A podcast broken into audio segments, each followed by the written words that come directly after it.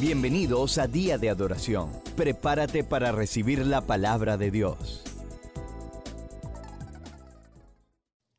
Vamos a leer desde el versículo 1 hasta el versículo 5. No obstante, nuestro enfoque en esta tarde va a estar centrado en el versículo 1, eh, a manera de introducción de nuestra serie del discurso del aposento alto.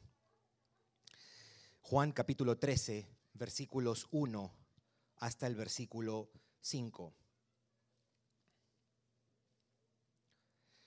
Dice la palabra de Dios, antes de la fiesta de la Pascua, sabiendo Jesús que su hora había llegado para que pasase de este mundo al Padre, como había amado a los suyos que estaban en el mundo, los amó hasta el fin.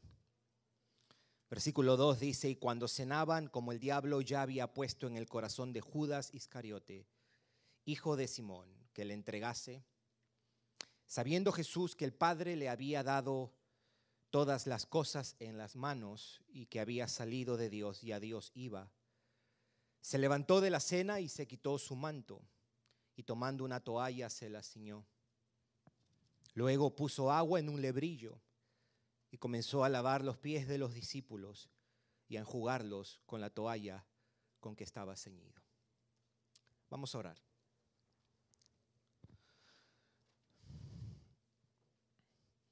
Toda la escritura es inspirada por Dios, útil para enseñar, para redarguir, para corregir, para instruir en justicia, a fin de que el hombre de Dios sea perfecto, enteramente preparado para toda buena obra. Santifícalos en tu verdad, tu palabra es verdad. Desead como niños recién nacidos la leche espiritual no adulterada para que por ella crezcáis para salvación.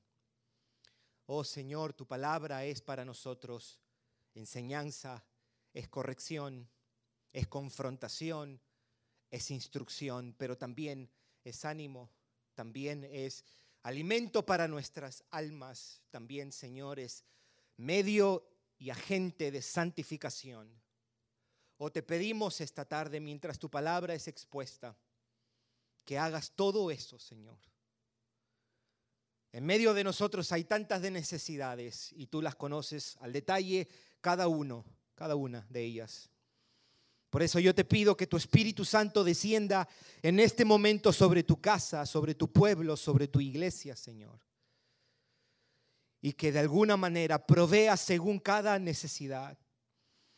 Aliento para el que está desalentado, ánimo al que está desanimado, fortaleza al que está débil, enfoque al que está desenfocado, consuelo al que está triste. Oh, te pido, Señor, ten misericordia de nosotros, tu iglesia. Usa tu palabra, Señor. En este momento te pedimos que nos concedas el don de una atención reverente y expectante, Señor, a tu palabra. Líbranos de frivolidades, líbranos de distracciones, Señor. En este momento, cuando tu palabra es expuesta, Señor, más nos vale tener oídos, mentes, corazones envueltos, enganchados. Pero eso es un don de ti también, Señor. Por eso te lo pedimos. Oramos como el salmista. Abre nuestros ojos hoy para ver las maravillas de tu ley. Haz eso con día de adoración, Señor. En el nombre de tu Hijo Jesucristo. Amén. Puedes tomar asiento.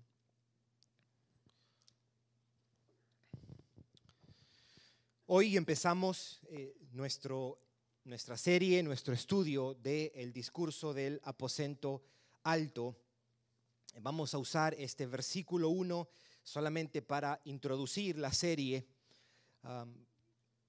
vamos a mirar en, eh, en detenimiento un par de cosas que nos dice este pasaje, en particular este verso 1. Quiero eh, empezar eh, sin embargo, con algunas cuestiones introductorias acerca de, muy generales, acerca de este, eh, este pasaje de la Escritura que empieza desde el capítulo 13 hasta el versículo 17. So, empiezo con estas cuestiones introductorias. Quiero dar como un, un panorama, un overview de lo que es el capítulo 13 y después vamos entonces con el texto como tal, al final unas palabras de aplicación para todos nosotros. ¿Les parece, mis hermanos? debo decirle que estoy muy entusiasmado de empezar esta serie. Estoy con mucha expectativa de que el Señor nos lleve, Él, solo sabrá el, tiempo eh, a lo largo de estas ah, ah, semanas, meses, lo que Él disponga como, como tal. Ah, ¿Qué es el sermón o qué es el discurso del aposento alto o por qué se le llama así? ¿Por qué se le conoce como el discurso del aposento alto? Y es, eh, se llama así al sermón o las enseñanzas que Jesús de Nazaret la noche que él pasó con sus discípulos antes de ser entregado, él compartió con sus discípulos. En este lugar, que de acuerdo a Lucas 22 y Marcos 14, Jesús mismo dijo que se llamaba The Upper Room, en inglés, el aposento alto. ¿Se acuerda? Él mandó a dos de sus discípulos a encontrar este lugar y él dijo, usted va a ver a un hombre con un cántaro y a ese hombre pregúntenle y ese hombre les va a decir dónde vamos a celebrar la fiesta como tal. Por eso es que se le conoce como el discurso del aposento alto. Contiene cinco capítulos, algunos sostienen que en realidad el discurso empieza a partir del capítulo 13 y es del capítulo 14 más bien, y esto es porque la densidad de las palabras de Jesús empieza a partir del capítulo 14.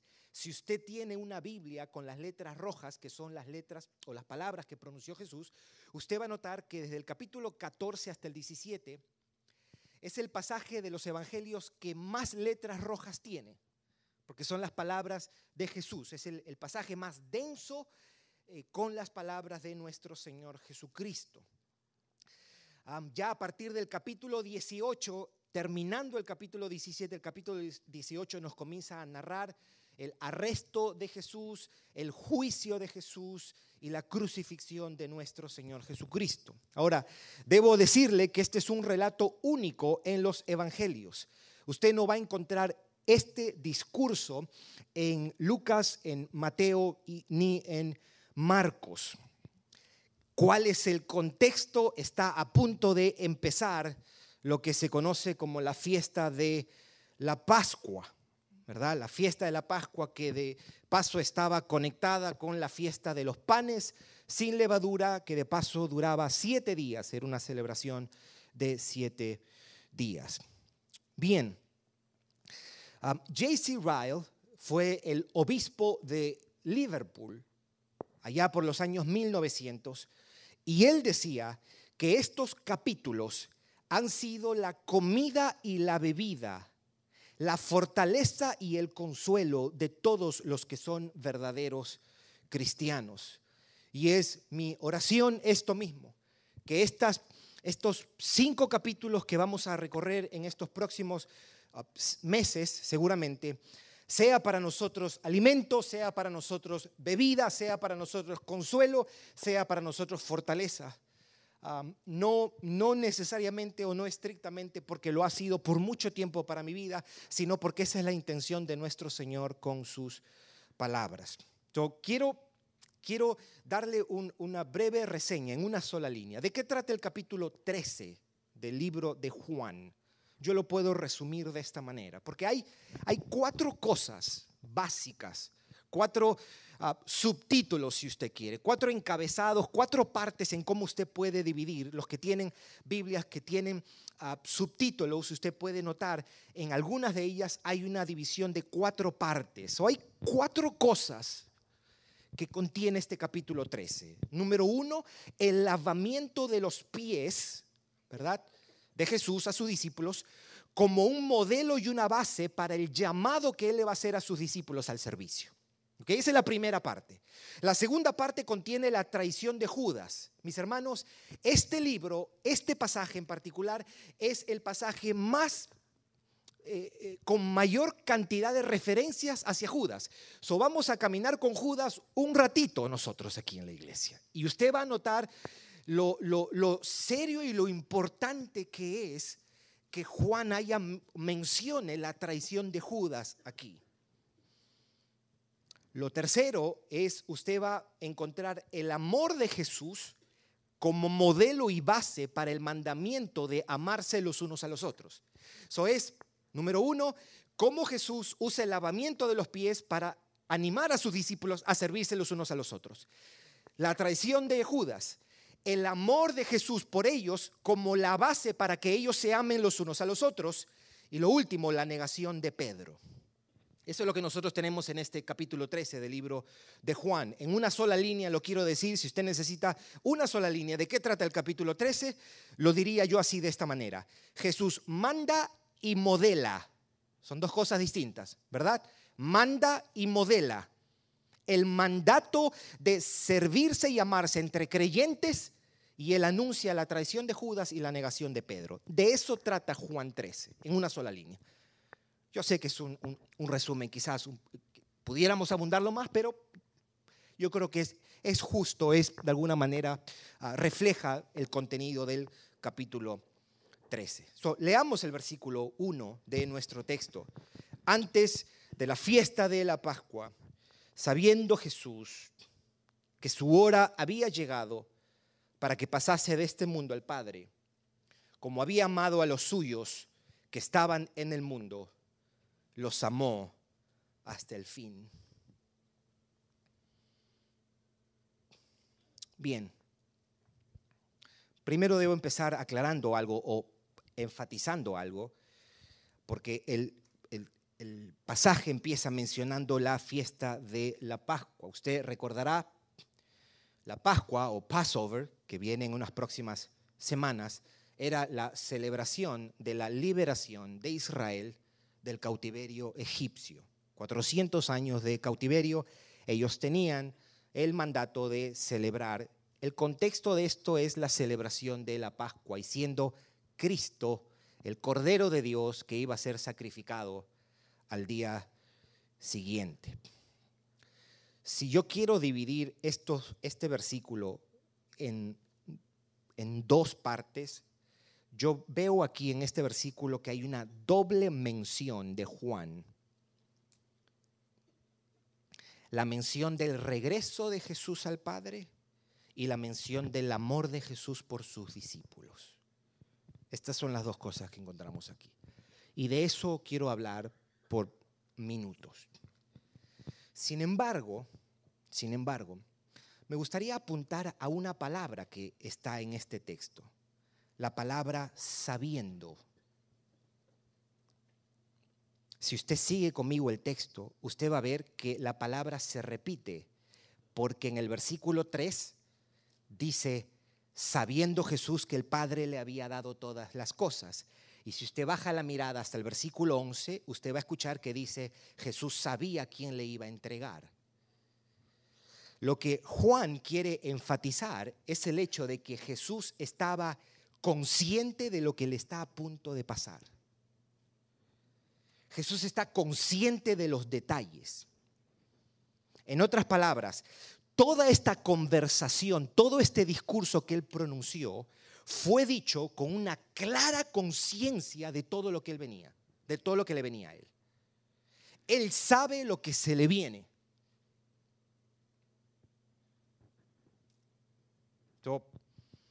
Este versículo 1 nos muestra o nos ayuda a entender que para Cristo su crucifixión y muerte es el trasfondo de toda su enseñanza de estos capítulos. Él tiene esto en mente. Eso lo quería, lo quería decir. Robert Gondry es un comentarista del Nuevo Testamento y él dice que esto también acentúa su no solo su omnisciencia, ¿verdad? Omnisciencia quiere decir, es el atributo en virtud del cual Dios conoce todas las cosas. Dios sabe todas las cosas. Pero esto no solamente es evidencia de su omnisciencia, sino también de su soberanía. Jesús no solo conoce lo que va a pasar, sino que Jesús está en control de todo lo que le va a pasar en las próximas horas. Muy bien. El texto dice, Juan dice, para que pasase de este mundo al Padre sabiendo Jesús que la hora había llegado, el momento había llegado, para que Él pasase de este mundo al Padre. Obviamente esto es una referencia de que Él está a punto de morir. Una buena pregunta que nosotros hiciéramos al texto sería esto. ¿Por qué lo dice así? ¿Por qué Juan no se limita a decir, Jesús sabe que está a punto de ser crucificado? ¿Por qué es que Juan hace esta conexión? Note que estas palabras no son de Jesús, estas palabras son de Juan. Juan está diciendo, Jesús sabía que estaba a punto de regresar al Padre. La pregunta que pudiéramos hacer legítima es, ¿cuál es la intención o por qué Él hace esto? ¿Por qué es que Él está diciendo esto? Mi respuesta sería, porque el mismo Cristo ha hablado en estos términos. El mismo Señor Jesús es quien ha introducido el lenguaje de voy a mi Padre en este capítulo. Nosotros vamos a leer esto. Jesús dice, voy a mi Padre. Otra vez después dice, estaré con mi Padre. Por ejemplo, Juan 14, Juan 14, 2, Juan 14, 6, Juan 14, 11, Juan 14, 23. Juan 16, 16, Juan 17, él dice, la casa de mi padre voy a preparar, quiero que ellos estén con mi padre, nosotros veremos con mi padre y demás. Y él continúa mencionando esto. So, la razón por la cual Juan dice que Jesús va a regresar al Padre y usa esta terminología es porque el mismo Jesús ha usado esta, esta manera de expresarse. La siguiente pregunta sería, ¿y qué es lo que busca Jesús al mencionarnos tanto al Padre? Yo respondería, porque Él quiere que sus discípulos estén persuadidos, conscientes y esperanzados de la realidad de la comunión que ellos tendrán con el Padre a causa de lo que Cristo ha hecho. Él quiere que sus discípulos piensen en términos de su posición con el Padre. Él quiere que ellos tengan presente que todo lo que Jesús hace es para que ellos sean hechos hijos de Dios, para que ellos vuelvan al Padre. Él quiere que sus discípulos estén conscientes de que todo lo que Él va a hacer es para que ellos vuelvan, estén y lo llamen a ese Dios padre, que lo busquen como padre, que lo miren como padre, que lo disfruten como padre. Ahora bien, el texto dice, si usted lo leyó bien, para que pasase de este mundo al Padre, dice nuestro texto. Es importante aclarar esto. El Padre y el Hijo siempre han estado en comunión. Y esa comunión nunca se ha roto. El Padre y el Hijo siempre han estado en armoniosa, gloriosa, eterna, irrompible relación. Pero en un sentido, esa perfecta comunión, esa eterna experiencia, por decirlo de una manera, fue puesta en una pausa ¿Para qué? Para que el Hijo de Dios viniera a vivir y a morir por nosotros. Lo voy a decir de otra manera. La eterna, la irrompible, la íntima comunión entre Padre e Hijo en un sentido misterioso, y esto a causa de la limitación de su humanidad, en un sentido esa íntima comunión fue suspendida mientras el Hijo vino a este mundo para redimirnos. Pero en otro sentido, debemos decir, en el sentido de su divinidad, Jesús es 100% hombre y 100% Dios, en el sentido de su divinidad, de su omnipresencia, esa comunión nunca se interrumpió. Eso es siempre importante tenerlo, ambas cosas en perspectiva. Pero ahora Él está diciendo, Juan está diciendo que Él vuelve al Padre. Ese volver al Padre es por medio de su muerte en la cruz del Calvario. Amén, mis hermanos. Pudiéramos decir, en la cruz del Calvario el Hijo estaba logrando la redención de su pueblo y así volviendo al Padre con quien ha estado en eterna comunión. Cristo vuelve al Padre vuelve al Padre. Lo otro que nos dice el texto, note, dice, leamos el versículo 1 nuevamente. Antes de la fiesta de la Pascua, sabiendo Jesús que su hora había llegado para que pasase de este mundo al Padre, para que pasase de este mundo al Padre, él volvía al Padre.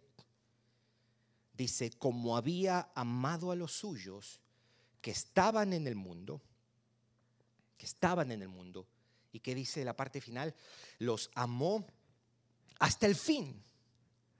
Los amó hasta el fin. Jesús amó a los suyos que estaban en el mundo y los amó hasta el fin. Quiero decir algunas cosas de esto. Lo primero que debo decir, note que no dice que amó a todos los hombres del mundo. No dice eso este pasaje. Y aquí es importante recordar el testimonio de toda la escritura acerca del amor de Dios. La escritura presenta el amor de Dios en dos términos, como un amor general y como un amor especial. Eso, eh, los que estuvieron en los estudios bíblicos, cuando llegamos al atributo del amor de Dios, hicimos este énfasis, ¿verdad? Y este énfasis es importante por, e, por esta errónea visión de lo que es el amor de Dios. Dicen, Dios ama a todos los hombres, eso es correcto, pero eso no es toda la historia. Porque debemos decir que Dios ama a todos los hombres en virtud de que Él es un Dios de amor y que los hombres son creación suya. Pero debemos decir que no ama a todos los hombres por igual.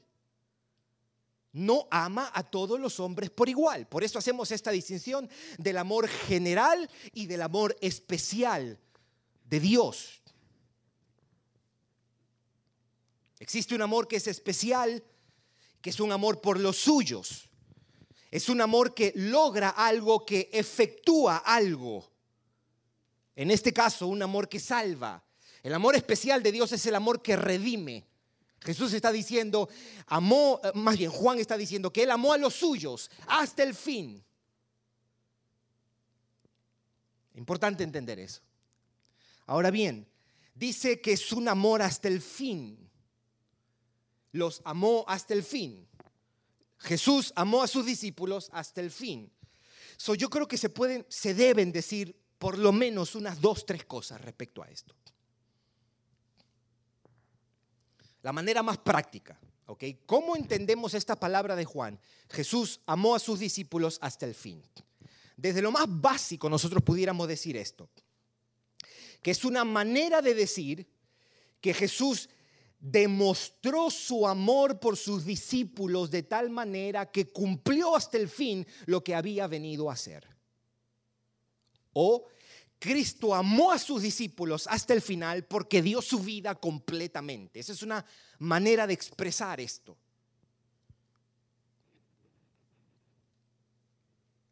Pero hay otro sentido más concreto.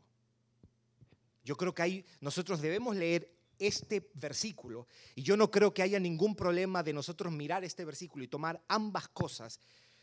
¿Por qué digo que hay un sentido más completo, más amplio, más concreto? Porque nosotros, si leemos bien este texto, vamos a encontrar por lo menos nueve referencias en todos estos capítulos acerca del amor del Padre y de Cristo por los discípulos y del amor del Padre y el Hijo entre ellos.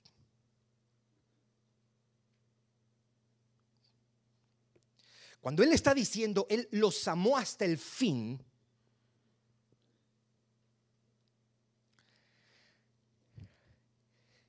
es en el sentido de que Él, como Hijo eterno de Dios,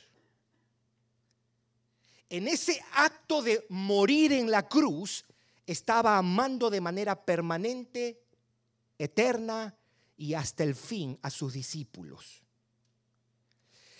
En ese acto de dar su vida en el madero, el Hijo de Dios estaba activamente amando de manera infinita, permanente e inmutable a sus discípulos, los estaba amando hasta el fin. Quiero aclarar algo no solo les estaba demostrando que los ama, sino que los estaba amando. Son, dos cosas. Ciertamente la, la mayor demostración del amor de Cristo por su iglesia es la cruz.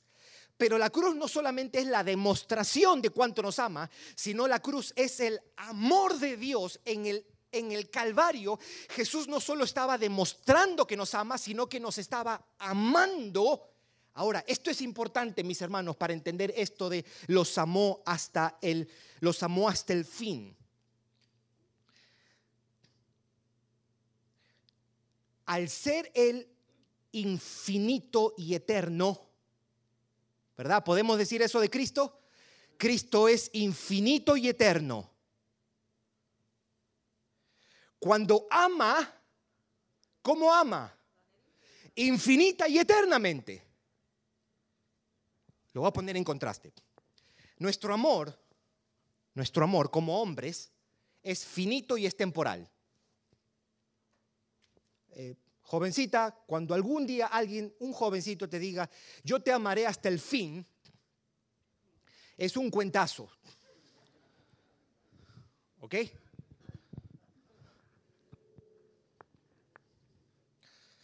Nuestro amor como hombres es finito y es temporal. ¿Por qué? Porque somos finitos y somos temporales. Pero Cristo es infinito y eterno. Y cuando Él ama, Él ama hasta el fin. ¿Por qué? Porque sus actos son infinitos y son eternos. ¿Entendió eso mi hermano y mi hermana? Bien. Podemos decir esto, en la cruz del Calvario, el Hijo de Dios no solo estaba demostrando su amor por los discípulos, sino que los estaba amando de una manera definitiva.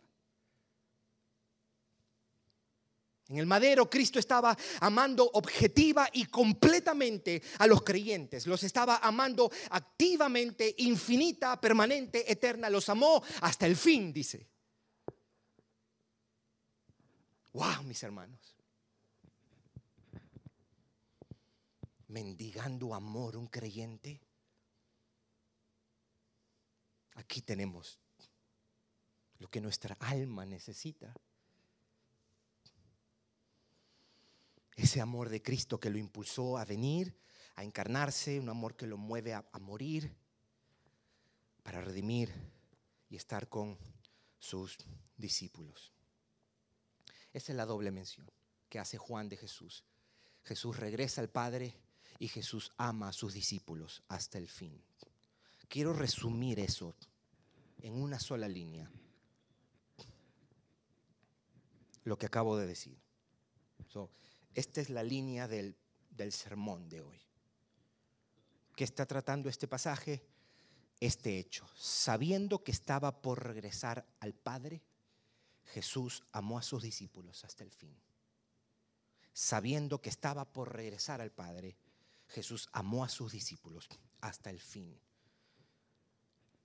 Para los niños, knowing that he was about to go back to the Father, Christ loved his disciples to the end. Knowing that he was about to go back to the Father or return to the Father, Christ loved his disciples to the end. Consciente de su regreso al Padre, ahora Cristo da la mayor expresión y la mayor, uh, el mayor efecto de su amor por sus discípulos. Un regreso al Padre, su amor por sus discípulos. Eso es lo que tenemos aquí en las palabras de Juan. Quiero Quiero dar unas palabras de aplicación con esto, mis hermanos. Este lenguaje, usted, usted va a notar cómo ese lenguaje permea estos, estos capítulos. El Padre, el Padre, el Padre, el Padre, el Padre. Tiene la intención de ayudarnos a entender que lo que Cristo hizo tiene una meta muy relacional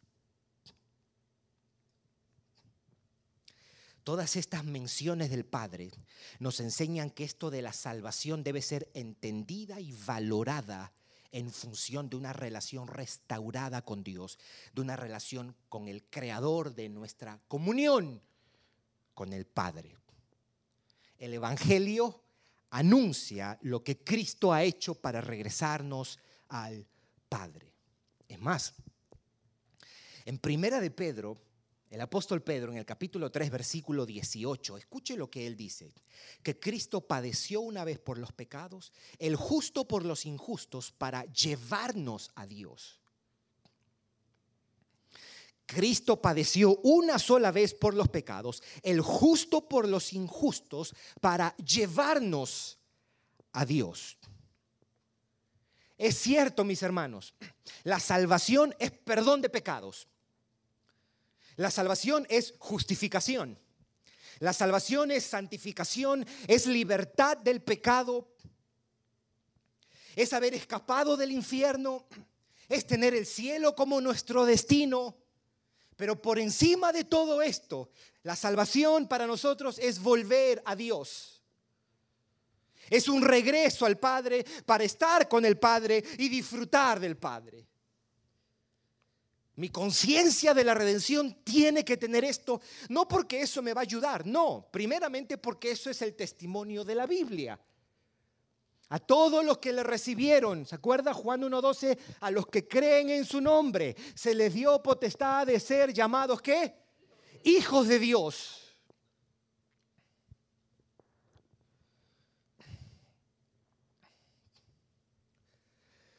Mi amigo y mi amiga que nos visitas. ¿Eres tú un hijo de Dios? ¿Puedes decir que Dios es tu Padre? ¿Te has arrepentido de tus pecados y has puesto tu confianza en Jesús de Nazaret para que ahora seas un hijo de Dios?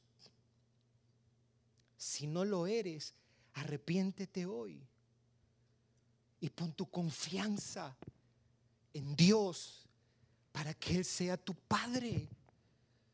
Yo no te estoy preguntando si tú has crecido en un hogar cristiano, ni tampoco si tú visitas esporádicamente la iglesia o si escuchas música cristiana. Tú puedes hacer todo eso y lo puedes hacer muy bien y aún así ser un hijo del infierno. Aún así no ser un hijo de Dios. Jesús dijo, venid a mí, venid a mí. Y esa es la invitación que Él te hace. Tú no volverás al Padre si tú estás fuera de Cristo. Yo te exhorto, yo te, yo te imploro, arrepiéntete de tus pecados. Confía en Jesucristo.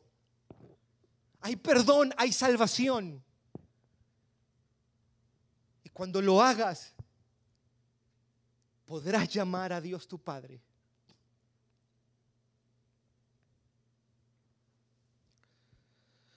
Mientras preparaba esta serie de sermones del capítulo 13,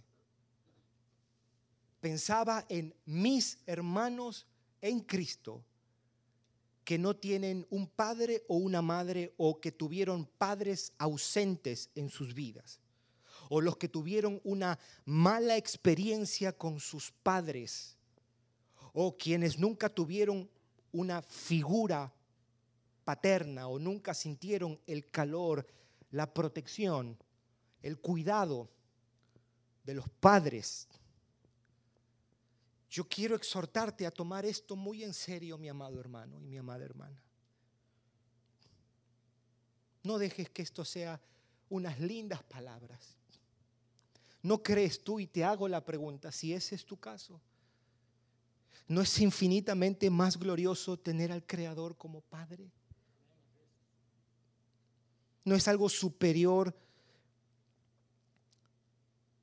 tener al, al Dios de los cielos como Padre, el Dios que nos creó y nos redimió como Padre?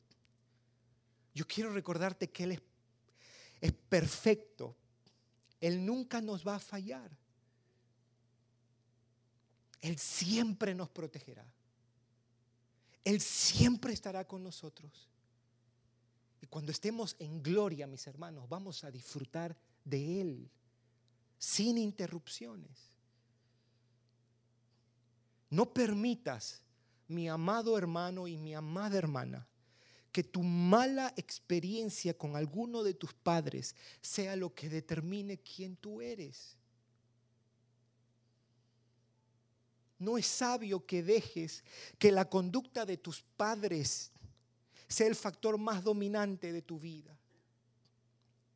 O que su ausencia o su abandono o su maldad sea el factor más prominente en la manera como tú te ves, como tú te evalúas, como tú juzgas las circunstancias. Hay una realidad de tu existencia. Si tú eres de Cristo, hay una realidad de tu existencia que es superior, es más segura, es inmutable. Y es que en Cristo Dios es tu Padre. Tú no eres definido por lo que tus padres hacen, hicieron o dejaron de hacer. Ese no es el elemento más determinante de nuestra existencia. Hay una realidad que supera, hay una verdad que está por encima de todas estas cosas y es que Dios te adoptó como hijo en Cristo. Y eso no va a cambiar. Eso no va a cambiar. Aun cuando te portes mal, no va a cambiar.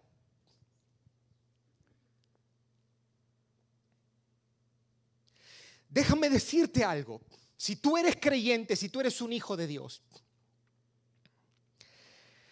ni en tu mejor versión eres más amado, ni en tu peor versión eres menos amado. Eso no va a cambiar, mis hermanos. ¿No es glorioso eso? Dios te sigue amando y sigue siendo su hijo cuando tú hayas descuidado la oración y todos tus deberes como cristiano y aunque le hayas fallado a Dios. Pero el día que estés bien derechito caminando en justicia, orando, leyendo la Biblia, predicando, caminando en santidad, tú no serás más amado y no serás más hijo de Dios tampoco ahí. Porque tu posición como hijo y el amor de Dios por ti depende única y exclusivamente del Dios que se hizo hombre y te amó inmutablemente, infinita y eternamente en la cruz del Calvario. Sobre eso basa tu personalidad y la manera como tú te percibes a ti mismo. No por la opinión de la gente, no por tu rendimiento, no porque papá te cargó, no te cargó, si no te cargó, qué pena, pero hay una realidad superior a esa de que Dios es tu Padre.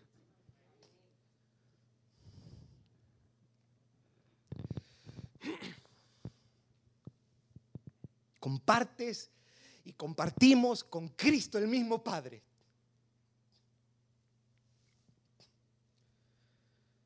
El Padre que nos ama, nos amó en Cristo. ¿Quién nos separará del amor de Cristo? Tribulación, angustia, persecución, hambre, desnudez, peligro, espada. Como está escrito, por causa de ti somos contados como ovejas de matadero. Somos muertos todo el tiempo. Antes, en todas estas cosas, ¿somos qué? Más que vencedores por medio de aquel que nos amó. Por lo cual estoy seguro que ni la muerte, ni la vida, ni ángeles, ni principados, ni potestades, ni lo presente, ni lo porvenir, ni lo alto, ni lo profundo, ni ninguna otra cosa creada nos podrá separar del amor de Dios que es en Cristo Jesús, Señor nuestro. Es ese amor que soporta nuestras maldades. Ese amor que tiene paciencia en nuestra arrogancia, en nuestra tibieza, en nuestro egoísmo, en nuestra ligereza, ese amor que nos tiene paciencia en nuestra vanidad, ese amor que perdona nuestros pecados y que continúa perdonando a los suyos, ese amor que sigue dando nuevas oportunidades. Ese amor que se expresa en protección, en provisión y en preservarnos para no desviarnos. Ese es el amor de ese Padre.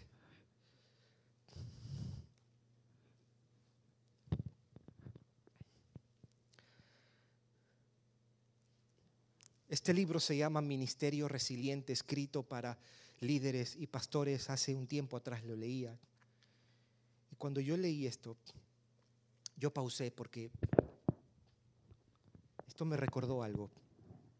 El libro es enfocado a personas, llámese psicólogos, pastores, terapistas, que están constantemente trabajando para ayudar a otras personas. Y mire lo que dice aquí. Lo subrayé porque me pareció tan interesante esto. Por ejemplo, dice, los psiquiatras usan dos términos para describir la manera en que quienes trabajan con el cuidado de personas son afectados por su labor. Estos son los dos diagnósticos que hacen los psiquiatras. Número uno, estrés traumático secundario. No sé qué significa eso, pero lo llaman. Y segundo, fatiga de compasión. en otras palabras, ellos están constantemente tratando de mostrarse sensibles y ayudar y mostrar compasión, que se, lo hacen tanto que se cansan y se fatigan. Y eso es cierto. Yo paré ese día cuando estaba leyendo esto hace unos años atrás. Y yo cerré esto y dije, Señor, menos mal que tú no tienes fatiga de compasión. ¿No es increíble eso, mis hermanos? ¿No es increíble saber que este Dios va a tener compasión de nosotros. Damos gloria a Dios, gloria a Dios damos por el amor que podemos experimentar los unos por los otros, que va a ser imperfecto. Pero nuestra esperanza está en ese amor. Hace unas semanas escribía un poema a, mi familia, a mi esposa y a mis hijos. un poema un poco extenso, pero yo les decía en la parte final, mi amor por ustedes, muñeca Christopher de Nilsson Johanan, es una débil y pasajera sombra de ese objeto que es el amor de Cristo. Mi amor por ustedes, yo le decía, es genuino, como el amor que nos tenemos padres, hijos, hermanos, esposos. Pero es un pequeño charco frente al océano de ese amor del Dios que vino. Mi amor por ustedes es vivo y verdadero, le decía a mis hijos y a mi esposa, pero es solo una vela que se enciende frente al sol del amor divino. Ese es el amor de Dios. Lo nuestro, copias baratas. son, son verdades. Es genuino, nos amamos. Usted ama a sus hijos. Usted ama a sus padres. Usted ama a su cónyuge. Usted ama a sus hermanos. Pero es solamente una, una velita frente a este sol de este amor que Cristo demostró por nosotros. Cuando yo terminaba esto, yo me estuve acordando cuando fuimos a la República Dominicana, el Señor que nos transportaba me contaba, me decía acerca de sus hijos y hablaba acerca de una de sus hijas que es paralítica, eh, eh, eh, paralítica completamente. Ella está todo el tiempo en una cama. Y cuando fuimos a pagarle, después al final, él mismo, tan entusiasmado, me dijo, yo quiero que tú vengas. Y entré a su casa, yo. Y me dijo, yo te quiero mostrar a mi niña. Él abrió la puerta y la niña estaba como una persona vegetal encima de la cama. Pero lo que a mí me deslumbró era la emoción de este hombre. Al decirme, mira mi hija, decía, y él decía, ¿cómo está mi niña? Y ella solamente hacía contacto visual con él. Pero fue un momento donde un padre frente a una persona que no expresa ninguna, no puede hacer nada por él, él miraba con ojos de amor, de compasión a esa niña. Y yo me recordaba eso y yo decía, así nos ama Dios. Así te ama Dios. Eso es lo más definitivo de esta existencia. Él te ama. Él te ama. Es tu papá. Abba Padre. Podemos dar gloria a Dios por eso. En un capítulo donde se presentará la traición de Judas y la negación de Pedro el amor de Cristo es puesto no solo para contrastarlo con ellos, sino para darnos esperanza. Hay esperanza. Cuando todo el amor de los hombres se acabe, perdurará algo sólido que no va a cambiar. Los amó hasta el fin. ¡Wow! ¡Qué sólido es eso! Que se caiga lo que se caiga. Estamos parados en terreno sólido. Que Dios nos ayude. Vamos a orar. Gracias por escucharnos. Para recibir esta y otras enseñanzas, visita diadeadoración.org. Hasta la próxima.